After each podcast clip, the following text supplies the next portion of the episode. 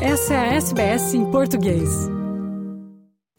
Os brasileiros na Austrália tradicionalmente têm um perfil mais conservador, o que se refletiu na votação de Jair Bolsonaro, hoje no PL, em 2018. Naquela eleição, o atual presidente ganhou com folga na comunidade, 1.479 votos contra 621 de Ciro Gomes, do PDT. João Amoedo, do Novo, ficou em terceiro lugar, à frente do candidato petista Fernando Haddad. Mesmo com a liderança de Lula com folga na votação de primeiro turno entre os residentes do país este ano, os bolsonaristas são parte grande e barulhenta da comunidade. A SBS em português entrou em contato com alguns eleitores de Bolsonaro para entender com o que se identificam no discurso do atual presidente. Em resumo, os discursos de Estado menor, meritocracia, o empreendedorismo e das liberdades individuais, e também o antipetismo. É o caso de Márcio Soares da Silva, de 43 anos, engenheiro carioca que vive em Brisbane. Não concordo com poucas das ideias defendidas pelo Bolsonaro, mas abraço e compartilho de inúmeras delas. As principais são meritocracia, livre mercado, Estado menor, resultando em menos impostos, liberdades individuais, combate ao tráfico de drogas e criminalidade, flexibilização do porte de armas para defesa pessoal, liberdade de expressão e liberdade de imprensa. E de Leonardo Lima, 43 anos, que vive em Hobart, Tasmânia. No Brasil, se ensina-se a depender do governo e não tem um programa de empreendimento, de fazer empreendedores. De Esther Vaz, do Rio de Janeiro, que vive em Melbourne. No Brasil, tentar abrir o mercado para novos empreendimentos é difícil. E o Bolsonaro é um grande incentivador desse segmento. E de Rafael Alves de Oliveira, 42 anos, também do Rio, que vive em Sydney. As coisas que aconteceram durante a pandemia foram extremamente equivocadas e o único governante que nós tivemos no Brasil que agiu de forma correta, como defender as liberdades individuais, defender, defender o direito de ir e vir, o direito de trabalhar, o direito de sustentar a própria família, foi o próprio Bolsonaro.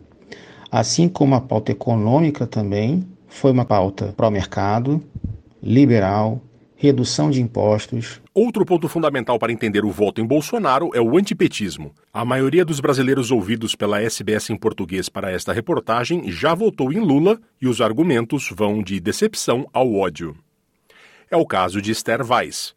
Vivendo na Austrália há 43 anos, é dona de uma agência de viagem em Melbourne e toca a ONG Viva a Vida Foundation, que ajuda mulheres e crianças que sofreram abuso familiar. Vejo Lula, um impostor larápio, abusador de poder, só para enumerar alguns de adjetivos que o incumbe. Rafael Alves de Oliveira é Uber em Sydney, onde vive depois de ter trabalhado como fisioterapeuta intensivista no Rio de Janeiro.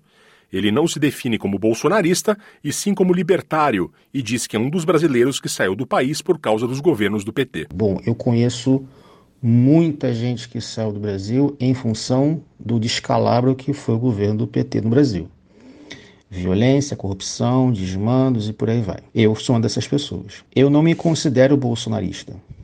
Eu me considero uma pessoa que sou contra o PT e o que ele representa. Bruno da Silva Ferreira, de 38 anos, é de São Paulo, onde trabalhava com análise de sistemas contábeis e vive em Brisbane como estudante.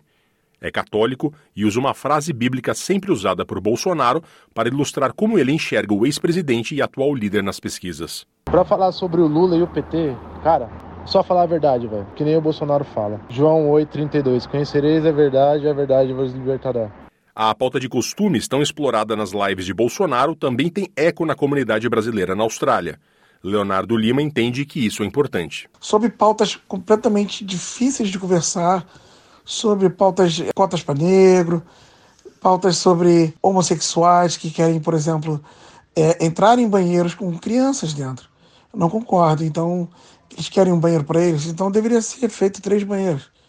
Né? O banheiro é, feminino, o banheiro masculino e o banheiro ali para quem trocou de sexo, ou né, quem, quem se identifica com outro sexo. Isso é uma coisa que eu acho que deveria ter. Eu tenho uma filha, uma filha de três anos, eu não gostaria de minha filha estar tá dentro do, do banheiro com, com um cara grande lá, é urinando.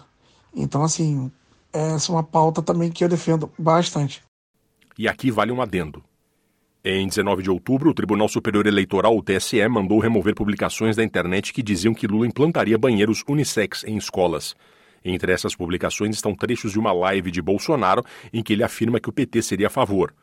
Em uma manifestação sobre o assunto, o candidato Lula declarou que o boato é falso e, entre aspas, só pode ter saído da cabeça de Satanás a história de banheiro unissex. Fecha aspas. O engenheiro Márcio Soares da Silva está na Austrália há 11 anos. Ele enxerga o Lula como pregador de um Estado paternalista, o qual não vê paralelo com a vida na Austrália. O Bolsonaro leva o meu voto por motivos simples. É só olhar aqueles que o apedrejam e comparar as suas ideias com as ultrapassadas do Lula. O Lula defende o Estado grande, controlador e regulador. Um Estado paternalista só é bom para aqueles que não têm ambição de se aprimorar. Não é justo punir aquele que é mais eficiente e que produz mais, cobrando mais impostos para entregar de mão beijada para alguém que não se esforça. Liberdades individuais devem ser respeitadas. Leonardo Lima tem uma empresa de construção em Hobart. Ele associa a Austrália com a facilidade para empreender. Aqui você consegue incentivo para pequenas empresas, vários incentivos. Esther Weiss faz coro ao discurso de Leonardo. Na Austrália, você pode abrir um negócio e tentar fazer um negócio e você consegue. Eu tenho uma agência de viagem por 26 anos. A Austrália é propício a pessoas empreendedoras como eu. E por isso eu tenho quatro companhias. No Brasil, tentar abrir o mercado para novos empreendimentos é difícil. E o Bolsonaro é um grande incentivador desse segmento. Rafael Alves de Oliveira ressalta a liberdade econômica e a facilidade para comprar produtos. É impressionante como aqui as pessoas conseguem adquirir qualquer coisa e ao mesmo tempo não há uma diferença entre classes como você vê no Brasil. Né? Então essa liberdade econômica que você tem aqui é uma coisa que realmente me atraiu bastante. No primeiro turno entre os eleitores na Austrália, o candidato Luiz Inácio Lula da Silva, do PT, teve 54,8% dos votos válidos, quando se exclui brancos e nulos, contra 28% de Bolsonaro. Neste domingo, 30 de outubro, um dos dois será eleito novamente presidente do Brasil. Curta, compartilhe, comente. Siga a SBS em português no Facebook.